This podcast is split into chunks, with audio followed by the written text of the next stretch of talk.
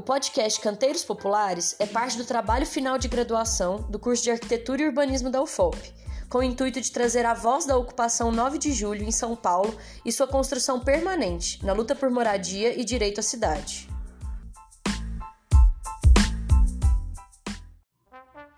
No terceiro e último episódio do podcast Canteiros Populares, nós conversaremos com Alexandre Roda, da Peabiru, que acompanhou a 9 de julho desde o dia 28 de outubro em sua ocupação, e Marcele Piotto, da FIO, Assessoria Técnica Popular do MSTC, sobre a construção de uma arquitetura militante. Essa que não distancia quem pensa e quem faz. Pelo contrário, é uma troca constante de saberes no território, movidos por uma única força, a indignação e a luta pelo direito à cidade. Primeiramente, boa tarde, Alexandre. Boa tarde, Marcele. Muito obrigada por terem topado essa prosa aqui. Sei que as agendas estão bem sobrecarregadas, ainda mais nesse fim de ano, com eleições, enfim, vocês ainda trabalham junto com os movimentos. É, eu queria que vocês começassem se apresentando, contando um pouco da trajetória de vocês, como que a luta de vocês né, se vincula junto com a luta do MSTC, também a luta da ocupação 9 de julho. Tá bom. Eu sou Alexandre, sou arquiteto Alexandre Rodapi, sou arquiteto, sou da Peabiru, estou lá há mais ou menos 10 anos. É, e tenho trabalhado com habitação um pouquinho antes, eu trabalhei na Coab também, com habitação no centro e tal, né? E agora estou. É, começou um pouco com a 9 de julho e estou agora tocando a obra, do, tocando, acompanhando a obra do Cambridge, né? É, junto com a Marina, que também é da Pebiru, e a gente é, é, um, é, uma obra também do MSTC, né? Que é mesmo a gente vai falar dela, que é a mesma associação lá da 9 de Julho. Bom, eu sou a Marcele, Marcele Piotto, arquiteta, formada em 2018 na Belas Artes. Estou é, junto com o MSTC desde antes de formar, né? Desde 2015, mais ou menos. E também trabalho na Pebiru já faz quase um ano, né? Já tá aí. Essa pandemia passou tão rápido, mas já faz quase um ano. É, trabalho com, também, além da Pebiru, a gente tem uma assessoria é, informal, né? Assim, voluntária na MSTC, que é o FIO, né? O grupo FIO, que conta com, com diversos arquitetos e começou na, no contexto do, do desabamento do prédio de Hilton Paz, né? que contou como assessoria para 9 de julho com várias assessorias, inclusive a Pebiru também, né? Em parceria para a gente fazer e responder todos os relatórios e as exigências do CONDEC, né, da Defesa Civil. Então, nesse contexto, surge uma assessoria mais organizada para continuar né, esses acompanhamentos de melhoria nas cinco, nas cinco ocupações do MSTC. Acho que é isso. Não, Massa, acabou já falando, inclusive, um pouco da trajetória, explicou a fio, que eu acho que é bem interessante até da, dos nossos ouvintes, muito chique os nossos ouvintes conhecerem. É, Alexandre, é, se você puder falar um pouquinho também da trajetória da Peabiru, como que surgiu. Falo sim, vamos lá. Então, a Peabiru é uma assessoria que ela surgiu em 93, né? No contexto da, dos mutirões da Erundina, lá atrás, né? Que eles que foram, que inclusive eram da é, vieram da Belas Artes, né, do, do, laboratório que tinha na Belas Artes, onde a, a Marcela estudou, que é, sai um grupo de pessoas, né, que estava tá, vindo dali, que pega um pouco a experiência do, do Uruguai, né, de, de mutirões e tal, e implanta aqui em São Paulo. Nessa gestão, que aí tinha a Hermínia, na Pibonduque e tal. É, a Pebiru ela, ela vem um pouquinho em seguida, né? Ela não pega essa gestão, ela vem em 93, que a gestão acaba em 92. A gente pega um pouco o, a, a, o resto, assim, né? A raspa do tacho da, da, da, política de mutirões, porque a gente pegou a, a gestão Maluf, que na verdade é, foi cancelando todos os, os, projetos, assim. Então foi uma época um pouco difícil, mas a Pebiru nasce nesse nesse momento e, e, era um momento em que não tinha dinheiro, né? Então você não tinha dinheiro para habitação. Aí o, o que, que o, você tinha tido lá na, na, na, ditadura militar do PNH, que fazia uma habitação para uma renda média, né? Nunca tinha feito para renda baixa. Depois você teve as Coabs, né? Vários principalmente nos, nas grandes cidades, então tinha Coab São Paulo que fez muita habitação na década de 80, né, 90, e, mas tudo aqueles, aqueles conjuntos, aqueles grandes conjuntos tal, e também para uma renda que nunca foi uma renda mais baixa, né? Os mutirões tinham, visavam você conseguir uma renda um pouquinho mais baixa e conseguir é, aí, aí o município né, aportava dinheiro para comprar material, né, não tinha muito dinheiro, e aí você usava a mão de obra então das pessoas no fim de semana para fechar a conta, né? Que a conta não fechava naquela época.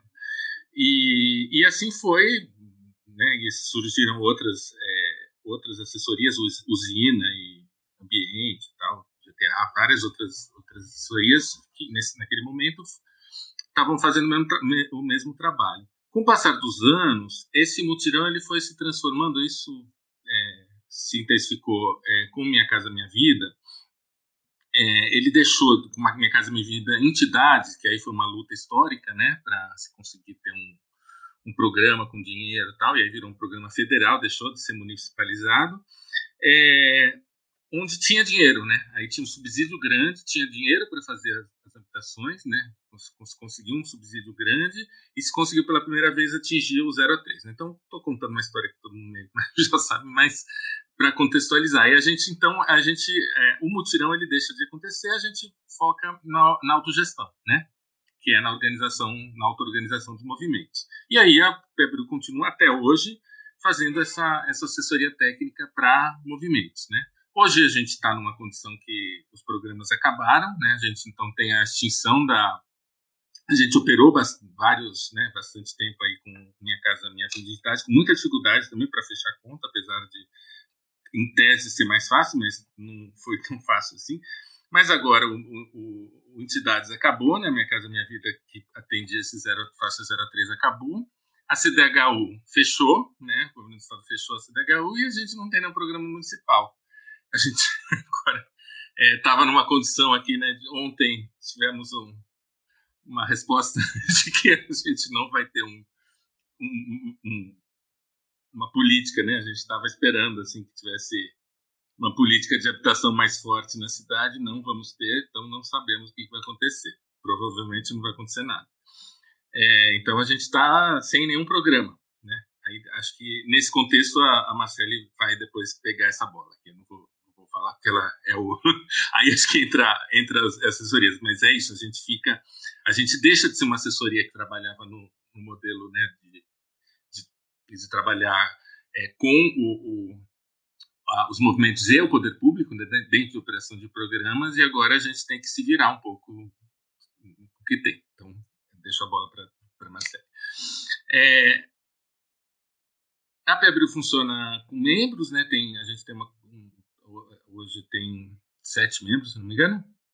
É, e, e é toda, toda horizontal, tem uma diretoria que vai revezando e a gente vai é, buscando esses trabalhos é, com as parcerias com, a, com, os movimentos, né? Então a gente aí você tinha perguntado quanto, como que foi o, o início do trabalho com, com o MSTC. A gente começa a trabalhar com eles no final de 2015, é, quando eles ganham é, uma eles ganham uma, duas, na verdade, duas áreas é, de um chamamento que a prefeitura fez de, é, de repasse de terrenos. A prefeitura tinha alguns terrenos públicos e o imóvel do Cambridge, né? Eles fazem um chamamento para passar esses imóveis para as associações, porque a conta é, para viabilizar um projeto de Minha Casa Minha Vida Cidade, porque a conta não fechava. Ainda que tivesse dinheiro, ainda que é, fosse atender 0 a 3, a conta da obra, os valores que estavam previstos, não, é, os imóveis tinham inflacionado demais, né, e a conta não fechava. Então, é, precisava de uma contrapartida da prefeitura. Então, é ali que a gente conhece o MSTC, fez o trabalho, então, a gente está fazendo hoje a reforma do Cambridge, que é um prédio famoso, né, em São Paulo, e está aí para acabar ano que vem. E a, a gente chegou a fazer um outro projeto é, com eles é, Maria Filipe, era um terreno da Coab, né, que estava ali sendo desapropriado, mas esse projeto não foi muito para frente. Acho que é isso, falei bastante. Não, foi ótimo. Muito obrigada, Alexandre. É, Marcele, a casa é sua. Literalmente. Bom, não sei por onde eu começo, né? Se conta um pouquinho da trajetória ou se já vamos direto lá, lá para o movimento. Mas contextualizando um pouquinho assim de tudo, né?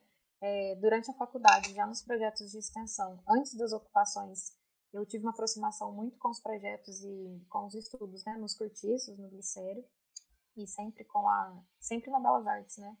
Então, a gente teve um projeto lá de requalificação de alguns cortiços e envolvendo projetos e requalificação de espaços para as crianças, né? É uma outra realidade, cortiços e as ocupações, né? É, e logo depois, em 2018, né, no final assim da graduação, no meio do TFG e de tudo, veio o desabamento em maio, né, do prédio do Hilton Paz, né? Primeiro de maio, bem simbólico também a data, né? Que era uma ocupação é, bem diferente de um, de um não movimento e, e, várias complicações assim. E depois, logo depois disso, veio uma criminalização dos movimentos sociais em São Paulo, principalmente no centro.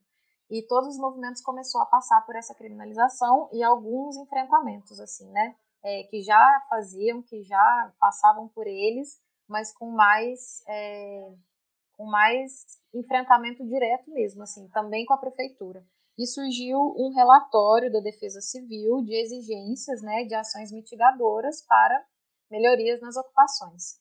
Nesse contexto, teve uma, uma junção assim, de várias assessorias, Piabiru, usina, é, academia, vários professores também universitários e alunos que se juntaram né, também para fazer uma, uma é, para junto com o poder público definir quais seriam essas ações. Então, nesse contexto, a primeira ação foi essa.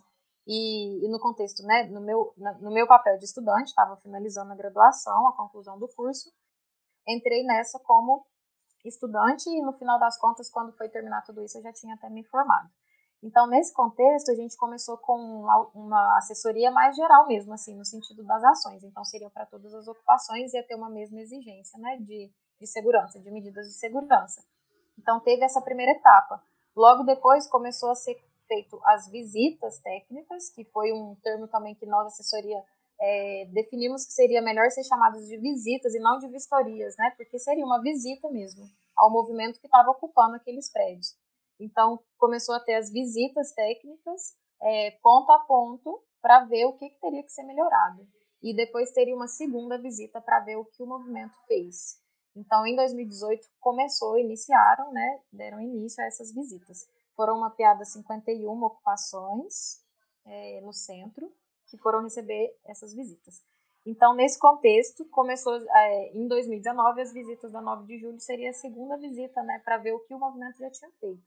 Ali se, se juntou um grupo que já atuava com o MSTC, de vários assessores e assessorias. Então, entre eles a Pia Biru e o Celso Sampaio, que, que é um arquiteto também que atua bastante com o MSTC há um bom tempo e, e muitas, assim, parceiros mesmo, né, do movimento, que diversos arquitetos e alunos e estudantes também fizeram parte disso. A Escola da Cidade, enquanto instituição, foi a que mais estava ali em peso em relação a professores e alunos, e, e se fez um grupão mesmo, assim, para fazer esses relatórios de resposta é, para 9 de julho. E esse relatório nada mais era do que a gente é, acompanhar todas essas melhorias, né, com orientações técnicas e algumas coisas com projeto.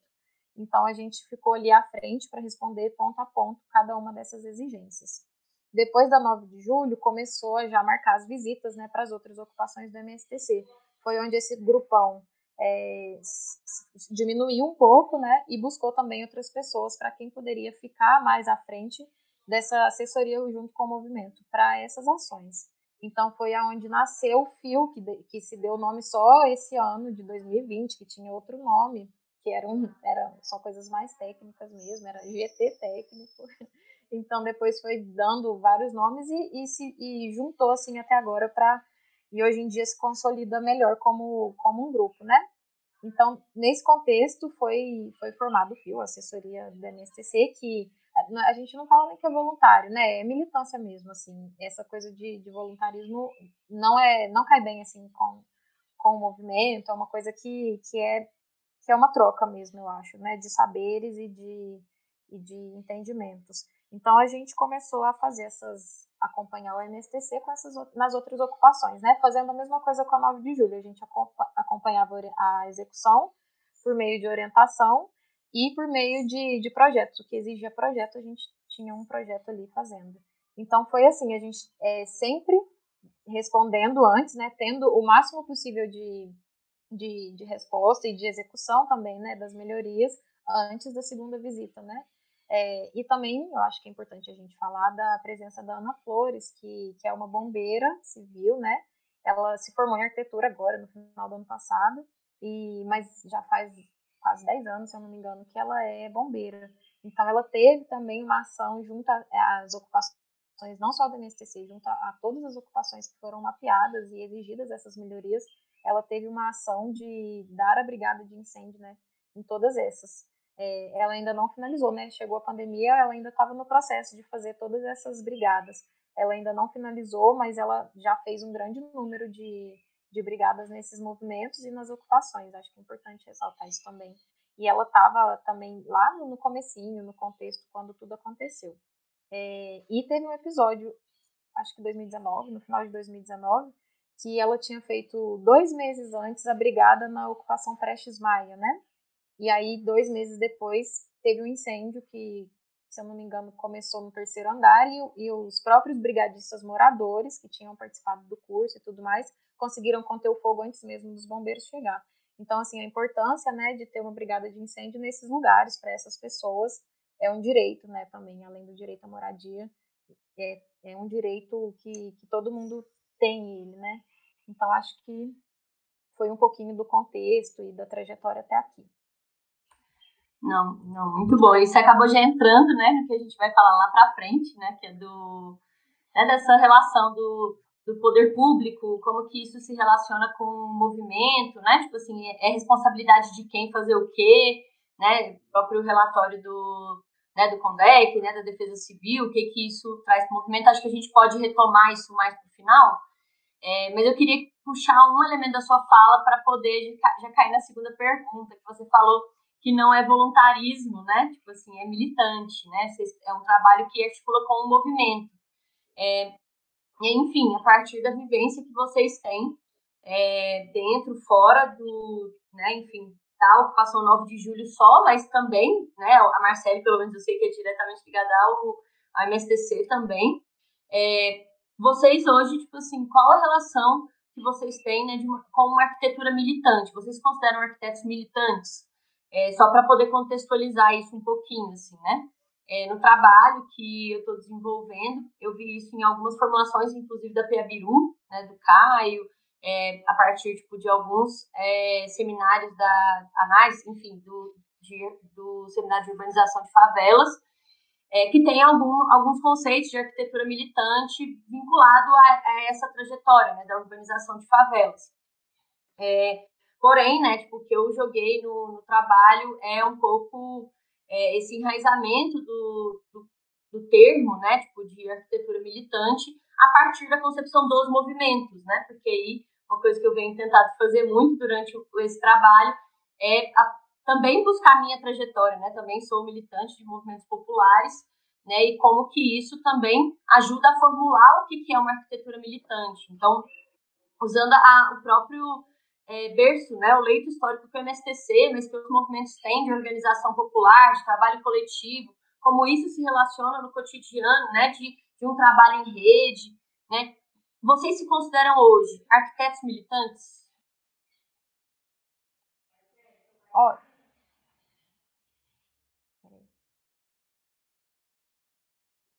É, começo eu? É, olha, eu acho que é, é, bem difícil a gente se definir, né, alguma coisa de como arquitetos militantes ou não, mas eu acho que é, a militância ela vem não com um trabalho é, não remunerado, de jeito nenhum. E eu acho que isso não tem a ver, tá? É, até porque a gente, a gente que é militante e que é arquitetos que trabalha com assessoria técnica, a gente tem que lutar por uma política pública em que a gente tenha a nossa remuneração trabalhando com isso, né? Então, é, isso eu acho que são duas coisas que se diferem. Eu acho que a militância ela está na troca mesmo de, de duas de dois trabalhos, né? Entre uma assessoria e um movimento. Eu acho que tem essa troca, a, o meu saber técnico com o saber é, empírico e, e, e, de prática que o movimento tem, né? Então, quando a gente está lá ensinando, orientando qualquer coisa, tecnicamente, a gente tem a troca da experiência do, do fazer, do executar com eles. Então, eu acho que essa troca faz a gente é, dar um sentido para essa militância toda, né, também. E uma militância ideológica, de, de sentidos ideológicos com tudo isso. Mas é, eu acho que é importante a gente ressaltar que a gente que é assessor técnico tem, temos que lutar por políticas públicas para o nosso trabalho ter uma remuneração para a gente conseguir é, atrelar tudo isso, né? Eu acho que, que o que o Ale falou agora, né? Que ontem a gente teve uma, um resultado não muito positivo para o sentido habitacional para a cidade de São Paulo, tem tudo a ver com isso, né? A gente, por enquanto, né, infelizmente com resultados das eleições de ontem, vamos ter aí por, um, por, por mais alguns anos é, uma política habitacional que a gente já espera, assim, quase nada, né, do, do que vem por aí. É, então, eu acho que a militância está nesse sentido, assim, tá? A gente, junto com o movimento, lutar pelos direitos, né, nossos, deles, principalmente, é, dar uma, um sentido e, e fazer o intermédio, né, tá no intermédio do, do nosso saber técnico com o poder público, é, mediar o movimento, né, também nisso. E aprender também, porque eu acho que também há 20 anos atrás os movimentos sociais era uma coisa, há 20 anos depois, atualmente, né, os movimentos sociais já são outras coisas, já se empoderaram de muitas coisas, já têm condição de, de ter um, uma, um, um diálogo direto, né, também com, com muitos saberes. Então eu acho que a militância está nesse sentido um pouco. A gente, é, não, é, é bem, bem bacana falar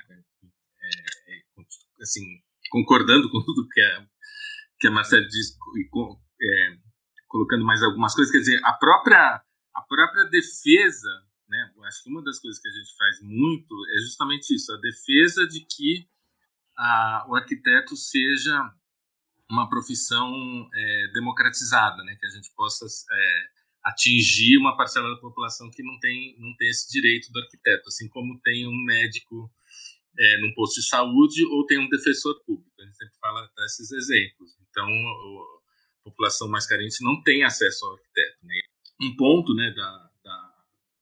É, achei, muito, achei muito bom assim, algum, algumas coisas que vocês trouxeram, assim, é, tanto dessa troca de experiências, né, dos saberes que a Marcela a Marcele fala, né, que é tipo isso diz sobre educação popular, né? Isso é a, a premissa da educação popular, né, colocada no território e também dessa democratização da profissão do arquiteto, né? Quando a gente fala tipo de remuneração, né, a gente não está falando de extração de, de, de, exploração do trabalhador, a gente não está falando que é do, do lucro, a gente está falando, né, que a gente quer ser remunerado porque o povo precisa ser remunerado para conseguir sobreviver, né? E, e, as, e as políticas públicas são importantes para isso, para a gente conseguir ampliar o direito ao Estado, né? Ampliar o direito à cidade, né? Então, essa construção né, tipo de, de uma arquitetura militante, ela vem para isso também, né, para poder fechar esse bloco, assim, né, queria só citar um pedacinho, né, porque eu sou bem mistiqueira mesmo, é, de um livro, né, que é do trabalho de base, que ele fala, um tarefeiro cumpre ordens, um funcionário trabalha pelo salário, um mercenário age para satisfazer seu interesse individual, já a militância se move por uma indignação por uma entrega apaixonada para que a classe oprimida se realize como gente e como povo. Então, não é a remuneração que vai né, nortear o caminho, nem nada. Ela vai ser importante para nossa né, reprodução da vida. O que, o que continua nos norteando, eu espero que tipo, continue por muitos anos ainda norteando os nossos caminhos, é essa militância, essa indignação. Assim. E aí, para abrir aí o nosso abrir e já irmos para a parte da, da 9 de julho, né, que a gente fechando o nosso podcast, é, queria perguntar para o Alexandre, né, a Piabiru é, acompanhou essa parte mais inicial da ocupação, né, é, essa parte da, do ocupar, né, do ato de ocupar. É, e tem, tem um processo né, durante a ocupação que é muito importante e ele é central, inclusive, para que, que aquela população né, que está ocupando more com dignidade, né? Vocês falaram dos princípios da moradia, né, da luta por moradia. A moradia, para ser digna, ela tem que ser feita com qualidade também. Tem todos os outros acessos, a gente fala uma completude, mas a habitação em si tem que ter qualidades mínimas. É, e a PEABIRU atuou nesse processo para conseguir, inclusive, assessorar tecnicamente a ocupação. Eu queria que você falasse um pouquinho de como que foi esse processo, como que foi desenvolver isso junto com o movimento. Legal. É, a gente tinha, até então, a gente sempre entrou depois, né, um pouco a reboque das, das ações dos movimentos. É, tinha tido um caso recente em, é, de, uma, de uma ocupação de um, de um território, de um terreno é, mais periférico, assim, é, que chamava Zumbi, Zumbi dos Palmares. Associação, né, uma organização que eles ocuparam o terreno e logo em seguida, assim, eles chamaram a gente, em seguida no dia seguinte, é, para é, fazer um desenho da ocupação, né? Para eles não, faz, não fazerem uma, era uma ocupação que ia virar uma favela, provavelmente, ou uma ocupação irregular, né? Que ia estar cheia de vielas, tal. Eles já, já percebendo isso, nos chamaram para desenhar essa ocupação. E, então eles fizeram. Aí a gente fez lá uma coisa bastante rápida, assim, porque era tudo muito intenso. Eles estavam montando as barracas de lona ainda, né? E, e aí a, a, gente já fez um arruamento ali, uma proposta de desenho, um arruamento principal, algumas suas secundárias tal, e as barracas de lona já foram posicionadas nessa, conforme esse desenho. Foi, foi uma nossa primeira experiência, né? É, depois a gente teve, mais para frente a gente teve o, é, o Jardim do União, que era uma outra ocupação que também é, eles, eles já tinham ocupado, né? A gente vem depois e refaz esse desenho também uma área periférica e, e, e, eles desmontam os barracos, remontam de novo em cima dessa coisa, né?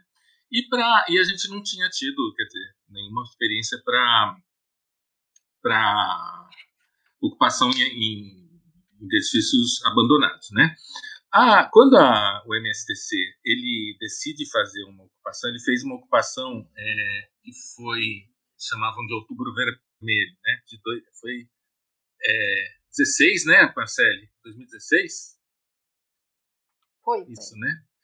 Uhum. É, outubro de 2016, eles chamam a gente é, para fazer a ocupação junto. Isso foi uma coisa assim inédita, né?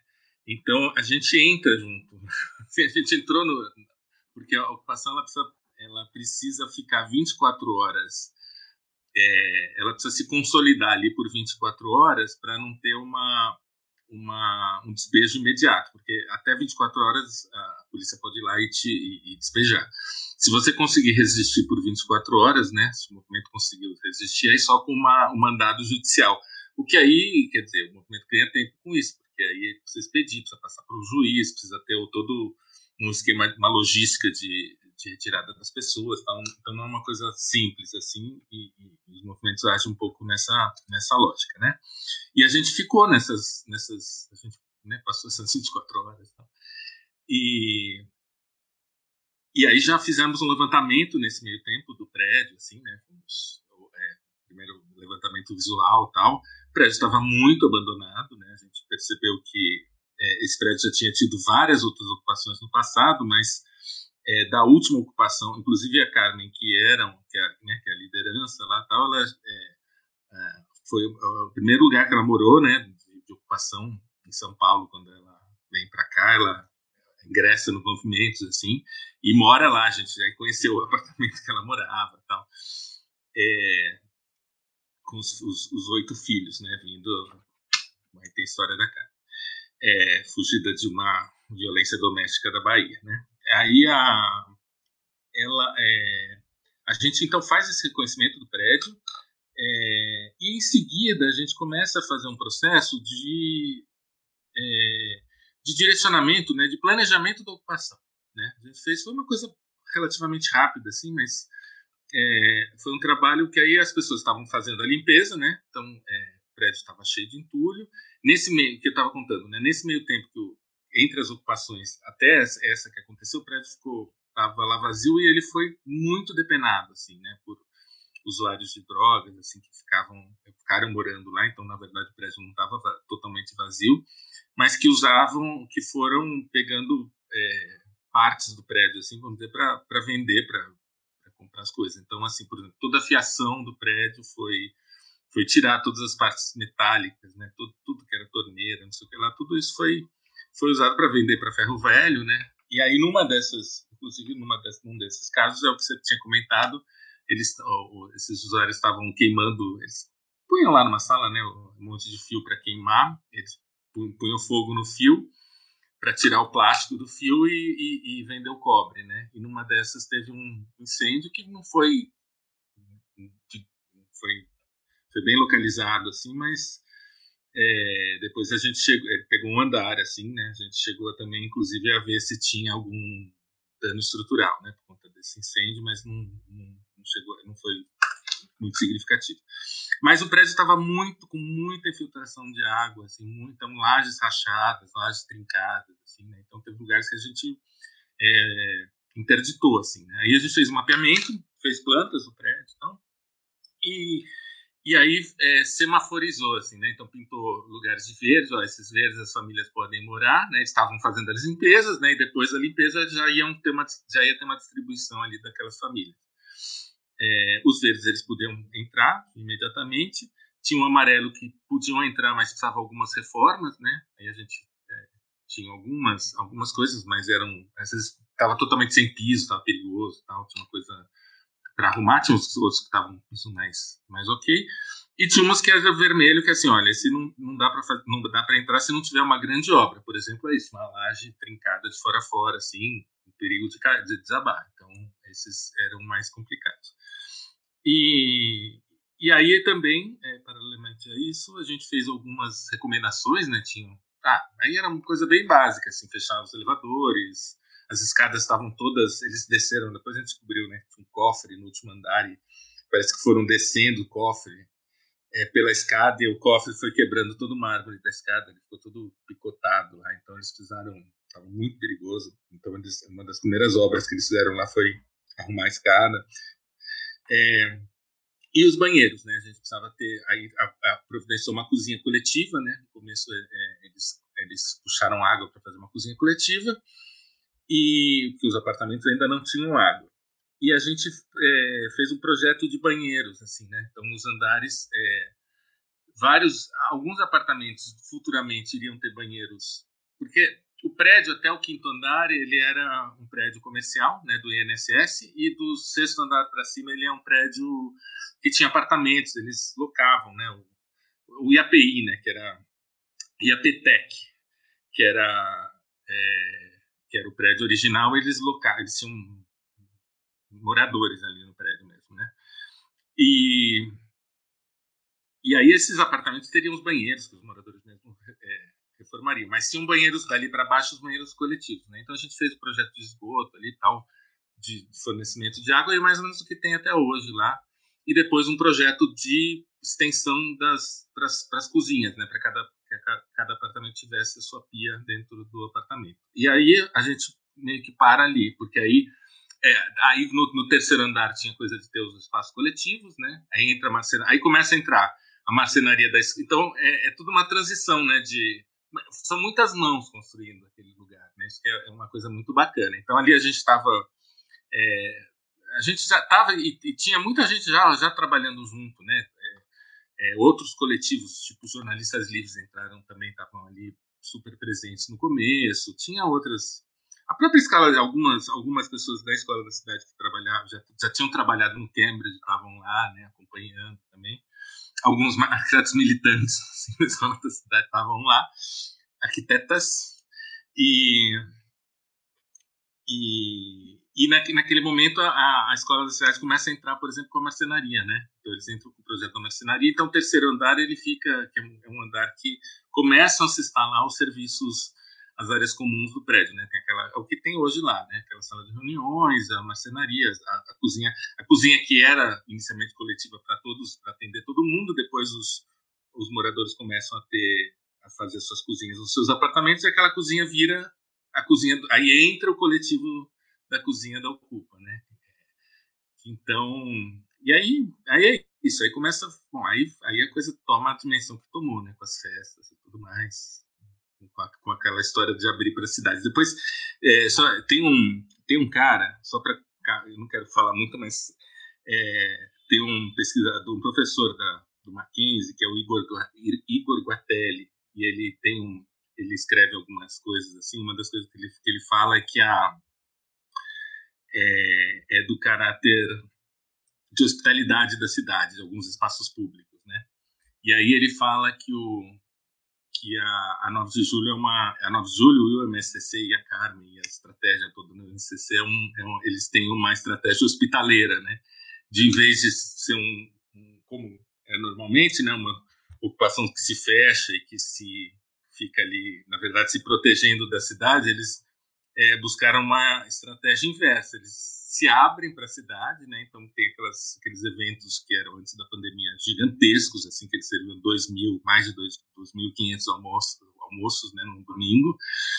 E, e, a cidade, assim, como uma maneira de se colocar, né, de se, é, se impor para a cidade, né, colocar seu, suas suas questões para a cidade e de romper as barreiras de preconceito que se tinha, né, contra os movimentos, e tal. Então é uma coisa muito bacana, assim. Né? muito incrível.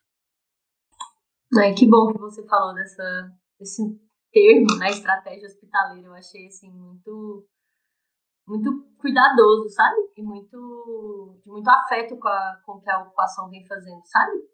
Usar a palavra, né, tipo, hospitaleira, né, eu acho que diz muito sobre o que a ocupação constrói, né, no, né, enquanto referência para a cidade, assim, né? Acho que esse é um, esse é um dos pontos, né, que também vem querendo trabalhar, né, com é, o Lute como quem cuida, né, que é né, hoje o nome da campanha de solidariedade, mas o Lute como, né, que vem se né, transformando como uma forma da ocupação se jogar para fora também, né, igual ontem com bolos, né, do Lute como quem sonha, né, recebendo também, acho que foi é uma forma disso, né, de se colocar na política, né, de se colocar no centro da cidade, mas de fazer isso com afeto, né, de fazer isso a partir do cuidado, né, de não esquecer essa, essa prática né, do, do cuidado. Eu acho que isso é, é muito importante, isso diz também né, tipo, desse leito né, do, do movimento. Mas, enfim, vamos aí puxar para a Marcele, para pergunta final, porque eu também falo muito. É, Marcele, diz aí um pouco para a gente, então, é, dessa transição, né? Acho que o Alexandre trouxe para a gente até um momento da transição, da ocupação, né? Dos espaços, né? Da cozinha é, coletiva, do momento que a ocupação ela termina, termina não, né? Mas termina essa, essa esse mutirão inicial, né? Tipo, de reformas, né? Que a, a Carmen chamou no podcast dela de mutirão de manutenção e limpeza, né? Eu achei é, o termo é, muito bom também. É, para o que, né? Estou chamando de canteiro popular permanente, né? Um canteiro contínuo dos do, dos moradores, né, né, do movimento, construindo no seu cotidiano, no seu dia a dia, um canteiro de obra ali, né, com a partir da autogestão, a partir do trabalho coletivo, articulado com essa arquitetura militante.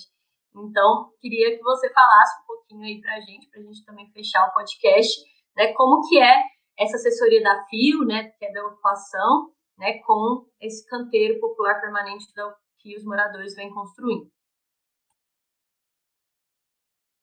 Bom, eu acho que o Ale contou bastante coisa mesmo do início, que foi assim, um, um resumo fiel do que, do que aconteceu né, é, no, no processo de ocupação. E no momento em que dá o que se começa a se dar os espaços coletivos, que é no terceiro andar, começa a chegar várias coisas que também, com o início da obra do Cambridge, foi se mudando para 9 de julho, né? Não só os moradores se mudaram, mas muitas coisas que aconteciam ali no Cambridge, eles foram levando para 9, né? Então, por exemplo, o brechó, que acontecia muito no, no Cambridge, que foi o meu momento que eu conheci o movimento, né, lá em 2015, que foi no projeto de brechó. Ali se iniciou um projeto e aí depois eles levaram para 9 de julho. Então, ali eles começaram a estabelecer, e eu acho que é muito interessante esse processo de ocupação que o MSTC faz ali na 9 de julho, que eu acho que o espaço físico também favorece bastante, né? Mas o processo de ocupação orgânico que eles foram montando ali, né, os espaços e dando uso para cada um deles, é, é, muito interessante mesmo, assim, é muito da necessidade deles, o que eles querem para aquele lugar, né? Então ali eles foram começando ali. Então vamos começar ali pelo terceiro andar, que na verdade é o acesso. Por que, que tudo acontece no terceiro, né? O acesso do, da 9 de julho, da Avenida 9 de Julho, fica no térreo, e, mas o, a ocupação hoje em dia, atualmente, né, entra pela rua de cima, né, que é a Árvore de Carvalho, é onde se dá o acesso para o terceiro andar. Então, o terceiro é o espaço coletivo mesmo, que acontece tudo. Tem uma moradia que é, é de deficiente físico mesmo, por causa das rampas, pelo acesso, exatamente por isso. Então, a única moradia que tem nesse terceiro andar é pelo devido ao acesso, né? Acessibilidade. Então, o resto ali tudo é espaço coletivo. Então, tem o brechó, tem a quadra, tem a horta, tem a marcenaria, que começou ali com a Escola da Cidade, um projeto deles, que impulsionou mesmo, né? Porque é, jogou ali para o movimento e o movimento abraçou e continua com isso, né? É, tem a cozinha que foi se estruturando, foi transformando numa cozinha industrial junto com o coletivo que, que hoje existe lá, que promove todos os eventos de, dos almoços e tudo mais. E eu acho que o MSTC ele tem uma, uma organização que é um pouco é, à frente, assim, um pouco dos outros movimentos, nesse sentido de ocupação e organização, né, de manutenções. Isso a gente viu ao longo do tempo, assim, para iniciar ao longo do tempo dos, dos relatórios e das assessorias, né, das orientações, a maioria das ocupações do MSTC, a gente chegava e já estava, assim, um checklist quase completo, assim, antes da gente estar tá junto, né. Claro que tinha umas coisas assim, ah, tem tudo bem, tem extintor aqui, mas no outro andar tá faltando, e aí tá vencido, algumas coisas nesse sentido, mas é, num sentido geral, o MSTC ocupa e desde o começo ele já vai fazendo essas manutenções, né, que é a manutenção de segurança. É, então, assim, um pouquinho da 9 de julho, quando a gente chega para o relatório, assim, para fazer esse cumprimento de exigências que tem lá, muitas coisas já tinham sido feitas, como a lei falou dos, das escadas, né, que estavam faltando pedaços e tal aquilo ali eles tinham que terminar, mas já era uma obra que já tinha se iniciado, né? Desde quando eles ocuparam aquele lugar, eles já estavam refazendo todas as escadas, já tinham começado as impermeabilizações das lajes, e já com uma, com uma orientação do Celso também em relação a isso, e com uma orientação da Piabiru em relação às outras coisas também. Então, a gente chega no 9 de julho com, com algumas orientações, com muito caminho andado já, né? e com muito, assim, iniciativa do movimento de buscar essas orientações, né? De como é que a gente faz aqui, como que deixa esse lugar seguro para as famílias. Então a gente chega ali com uma, com, um, um, com muitas mãos, né? Como a Lê disse, ele é um espaço mesmo construído com muitas mãos e a, e a Carmen gosta de falar isso porque ela é, é bonito esse reconhecimento, né? Do movimento e como ela e como o MSTC desde o Cambridge se abriu mesmo, assim, não não foi aquilo de vamos, vamos nos esconder aqui, que a gente tem que ficar escondido que estamos errado. Não, a gente está certo, a gente está lutando pelo nosso direito, vamos abrir as portas para as pessoas conhecerem o que, que a gente faz, né? Qual é a nossa luta. Então, chegar ali foi, é, por isso a troca, né? É, é, tudo uma troca mesmo, a gente chega com uma coisa e a gente recebe outra. Então, é, estar ali na orientação foi continuar um trabalho, né? Então, a gente continuou um trabalho um pouquinho mais de perto, é, e que já tinha, e seguindo também uma organização do próprio movimento. Então, o próprio movimento já tem uma lógica é, nesse sentido aí do, dos mutirões de, desses primeiros mutirões de limpeza, de organização, eles já têm toda essa lógica de organização. Então, como se organizavam os grupos de trabalho? Os grupos de trabalho é um pouco definido, assim, é, o que cada... Os homens ficam nos trabalhos mais pesados, assim, de não de obra, porque tem muita mulher ali que gosta de obra também, e, e são boas, hein? Então, assim, os homens ficavam com esse mutirão mais de coisas mais pesadas, né? E sempre ali já tinha uma identificação de quem eram os profissionais. Ali tem muito eletricista, tem muito pedreiro que trabalham com isso, né? Para se sustentarem, trabalham fora com isso. Então, ali o próprio movimento já tinha essas pessoas identificadas, né? Quem poderia refazer elétrica, quem poderia é, auxiliar na hidráulica. Então, isso a gente chegou ali para auxiliar nessa organização, com esses grupos de trabalho, e para dar a orientação, mas a organização era ela é e continua sendo muito orgânica do MSTC. É uma coisa que o movimento faz é, e tem como, né, como formação de base ali desde o começo para qualquer um dos prédios, né? Muito bom. Nossa, eu tô até com dificuldade de saber como que eu agradeço Alexandre e Marcelo, assim, pela conversa, pela, enfim, eu acho que foi também uma forma de, de conseguir fechar esse ciclo dos podcasts, né, do, do Canteiros Populares. Eu acho que é, a gente chega, né, tipo, a gente começa com, com a Carmen, né, que era que é o episódio Ocupando, o segundo é Morando e Construindo. É, e esse, né, eu não dei o nome ainda, acho que a gente pode pensar a partir depois de todo, se é arquitetura militante, se é de, de, depois de toda essa conversa, o que, que a gente tem, né, tipo assim, de, de vivência, é, mas é um fio. Ah, Marcelo, tipo assim, o nome que vocês escolheram, né, tipo, para ser assessoria técnica do, do MSTC faz jus, né, eu acho que ao, ao papel, né, que a arquitetura, né, militante vem se colocando junto com, com os movimentos, de ser fio, né, de ser, tipo assim, o que muitas vezes é costurado, né, o que ajuda a costurar, né, mas quem é a agulha, né, quem é a, a ponta de lança, né, que está ali na frente também, né, é o movimento, e não quer dizer que o fio não faz parte dessa agulha, né, pra, porque para ser militante tem que fazer parte também, né, tem que passar ali na, na pontinha. Então, é, queria terminar agradecendo vocês, assim, pela participação de novo. É, mando para vocês assim que estiver pronto, né, com as devidas alterações. É, mas, se vocês quiserem agora, é aberto, se vocês quiserem encerrar, falar mais alguma coisa. Ah, acho que a gente já falou demais, né? eu queria agradecer também. Eu acho que esses trabalhos são sempre é, um caminho de que é isso, né? A gente tem que formar pessoas, arquitetos assim, né? Arquitetas é, preocupados com e engajados, né? Com a nossa função mesmo, como profissionais e com a nossa ética, com a nossa devolução assim para a sociedade mesmo, né? Eu fico muito feliz quando vejo isso, porque a nossa academia, infelizmente, forma muitas, a, a grande maioria, né? Não só agora, assim, eu acho que desde sempre, né? Mas formam arquitetos é, não engajados com as lutas sociais, né? Com os direitos sociais também. Então, eu acho que quanto mais a gente tem pessoas que que quer mostrar esse outro lado, né? Para que uma arquitetura e urbanismo serve também, é muito importante. Fico muito feliz quando vejo trabalhos assim. Então, parabéns também para você.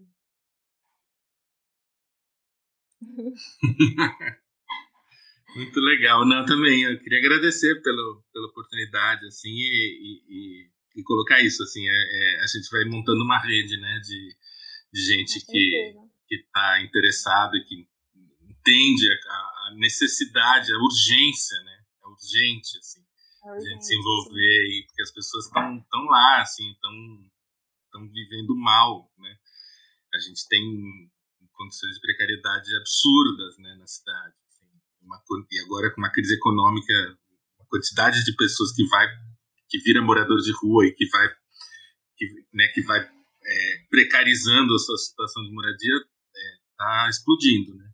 Então, cada vez mais precisa do nosso do nosso trabalho e cada vez menos a gente tem espaço, assim, né? A gente vai, também vai perder, vai, vai perdendo os espaços que, que já tinham sido consolidados de alguma maneira para isso. Então, assim, é uma tarefa é, não é fácil, assim, não é o dia a dia nosso não é fácil, né? A gente toda hora é, é colocado em situações assim, nossa, tem que respirar fundo e, e continuar assim. Mas Sim. esse retorno também que a gente vê, né, das, das famílias, dessas organizações e das coisas acontecendo e, e, e de fato é, do, de como o nosso trabalho pode de fato melhorar essas condições né, da vida dessas pessoas é, isso dá uma gratificação muito grande, assim, que alimenta essa, essa militância. Né? Então isso é muito importante, assim,